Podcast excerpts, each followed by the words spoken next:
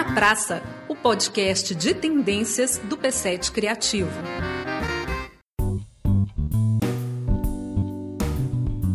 Elvésio Raton é diretor, com mais de 30 anos de carreira, muitos longas-metragens rodados, incansável lançando novo filme na Mostra de Cinema de Tiradentes, O Lodo, baseado em conto Murilo Rubião, e vai conversar com a gente sobre o negócio do cinema. Bem-vindo, Elvésio. Muito obrigado, Érica. Elvésio, essa consistência na carreira cinematográfica não é fácil, né? É, o, o cinema não é uma arte fácil, o cinema é uma arte complexa, porque ele envolve muitas coisas. O cinema praticamente resume várias artes dele mesmo. Você tem um tanto do do teatro, da música, você tem da dramaturgia. Ou seja, o cinema é uma arte complexa, é difícil. Da literatura, né? Você vem trazendo aí o Murilo Rubião, o roteiro, é, né? Exatamente. Ele é uma arte cara também, o cinema envolve uma produção e emprega muita gente. Quer dizer, a gente tem filmes, por exemplo, em que a gente tem mil pessoas que participam desde o início até o final. E tem aí há filmes que tem muito mais do que isso. Então, quer dizer, você está dirigindo equipes grandes, você está colocando na tela aquilo que você imaginou no papel, né? É um caminho difícil, né?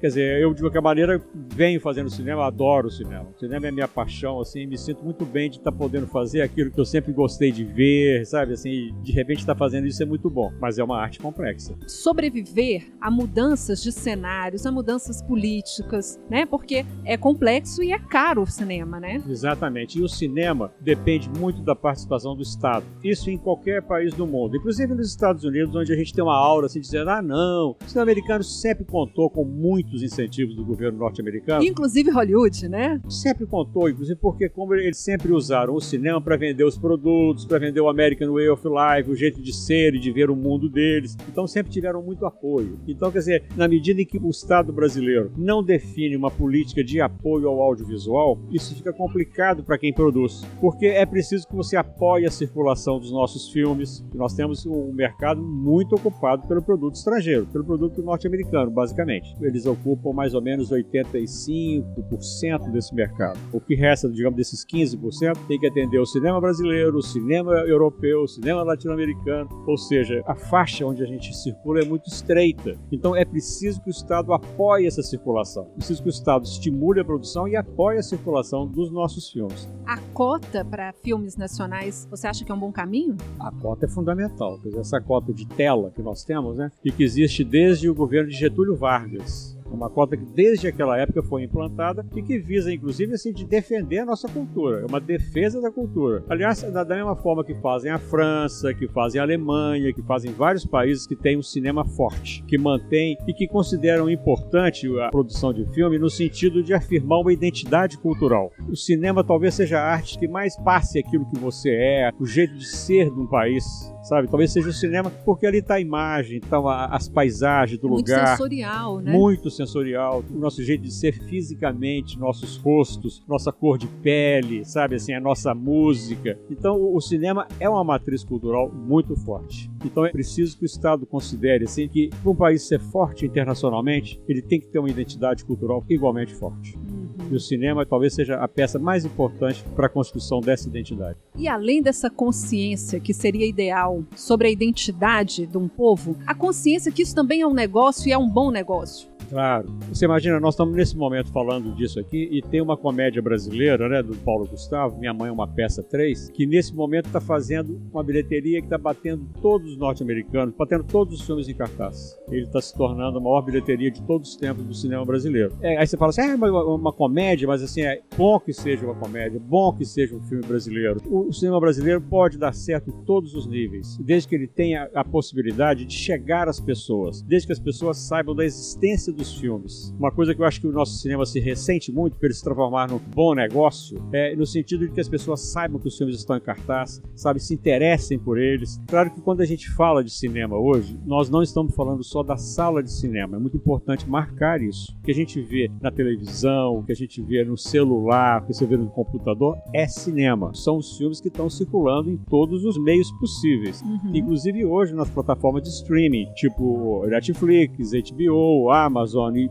Apple e outros, né, que estão permanentemente exibindo filmes. Nesse sentido, inclusive, houve uma ampliação desse mercado. Hoje o mercado está muito além da sala de cinema, além da televisão. Ele está praticamente em todos os meios de reprodução audiovisual. E esses meios, eles precisam de filmes. Esse mercado, nesse momento, é um mercado comprador. A demanda aumentou. Aumentou muito. É claro que você vai ter filmes que são filmes de nicho, que interessam a um certo segmento da sociedade, e isso é normal, isso é comum. E é importante você também ter esses filmes. Você não vive só dos blockbusters, das grandes bilheterias. Elas são fundamentais para você ter massa de espectadores, para você interessar as pessoas pelo nosso cinema, mas é importante também cuidar dos filmes que atingem públicos pequenos, mas que têm uma grande relevância cultural. É importante a gente entender que o negócio do cinema ele não é só medido numericamente pela bilheteria. Tinha um ministro da França que ele dizia o seguinte: uma obra cultural a importância dela não se dá só pelo que ela fatura. A importância dela é dela existir. Ela está existindo e está ali sendo uma marca da sua cultura, ela já tem uma enorme importância. Então, é assim, a gente tem que ver o cinema por essa ótica. A gente busca o espectador. Eu, por exemplo, faço filmes para comunicar com as pessoas, que os filmes se comuniquem com as pessoas. Não faço filme para ficar fechado na sessão de amigos, nada disso. Eu quero cada vez um público maior. Mas às vezes, pelo tema, isso se limita um pouco. Mas não quer dizer que limita a força e a necessidade desse cinema. E como achar esse caminho até o espectador? Como é que você fez? Qual foi as trilhas que você abriu para chegar no espectador do filme? Eu acho que aí depende muito da sensibilidade de cada um, sabe assim, é daquilo que você escolhe, da forma que você quer narrar, porque de repente você pode ter uma forma de contar uma história que seja aberta a todo mundo. Por exemplo, eu sempre gostei de fazer filmes para criança que interessassem os adultos também. Os dois primeiros que eu fiz, A Dança dos Bonecos e O Maluquinho, eu ficava pensando também no adulto que acompanha a criança. Eu queria que ele também se sentisse motivado, sabe, sempre de estar com o filho dele lá, que ele gostasse de participar de uma experiência com o filho, com a filha dele, sabe? Isso é uma forma de você estar lidando com um público mais amplo, de estar considerando que você pode falar com todas as pessoas. Interessante, Alves, que eu fiz essa pergunta pensando numa questão prática. E você me respondeu que o que interessa, na verdade, é a forma que a gente conta as histórias. No fundo é isso, quer dizer, não é só a história em si, mas a forma que você conta. Eu posso contar a história de uma maneira que poucas pessoas vão entender, uhum. ou eu uhum. posso contá-la de uma forma que todo mundo vai entender. Eu sempre penso nesse sentido, assim, sabe? Uhum. O Shakespeare dizia uma coisa que era interessante, que ele gostava muito que quando uma peça dele estava sendo apresentada em Londres naquela época, que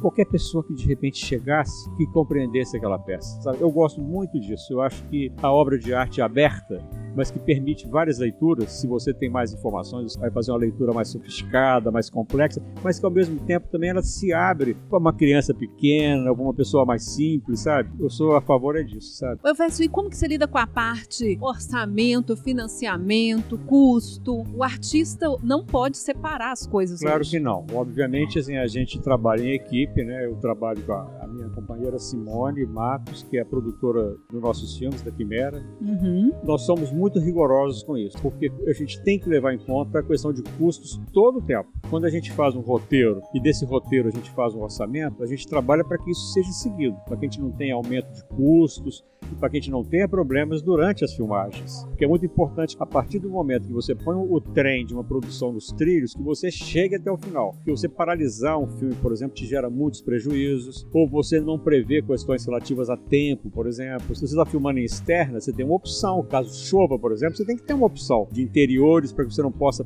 parar. Estou te dando exemplos pequenos. E ao mesmo uhum. tempo, assim, ser muito ciente de que os recursos têm que ser aplicados da melhor maneira possível e que o orçamento tem que ser adequado ao roteiro. Eu sempre falo assim: a ideia genial é aquela que cabe no seu orçamento. Sabe, a ideia genial que você fala, ah, agora que vai descer uma nave espacial aqui, isso custar muito caro estourar seu orçamento, é uma péssima ideia. A boa ideia é a ideia que cabe no orçamento e que potencializa o filme. Então tem que ter uma profissionalização, uma racionalização do talento também. Não é só a criatividade artística, tem um pouco de não, criatividade claro econômica. Econômica, todo o tempo. Acho que você, quando monta uma equipe de cinema, e as equipes de cinema são grandes, você tem que saber muito bem se está a contratação das pessoas certas para isso, de você ter uma equipe experiente e de você cumprir os cronogramas. Por exemplo, nesse último filme agora, O Lodo, nós filmamos durante quatro semanas e meia. Ele estava previsto para cinco semanas. Nós conseguimos reduzir meia semana. Foi ótimo para baixar o custo do filme. Então, quer dizer, é algo que você tem que estar sempre atento. Racionalizando. Racionalizando. É, isso é fundamental no cinema. Converso, muito obrigada, muito sucesso com o Lodo. Tomara que seja mais Obrigado, um sucesso. E convidando as pessoas que estão nos ouvindo que vão assistir esse filme e prestigiem o cinema brasileiro.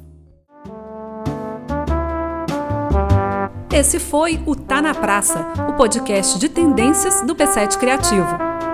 Lei de Incentivo à Cultura, BNDES, Secretaria Especial da Cultura, Ministério da Cidadania e Governo Federal.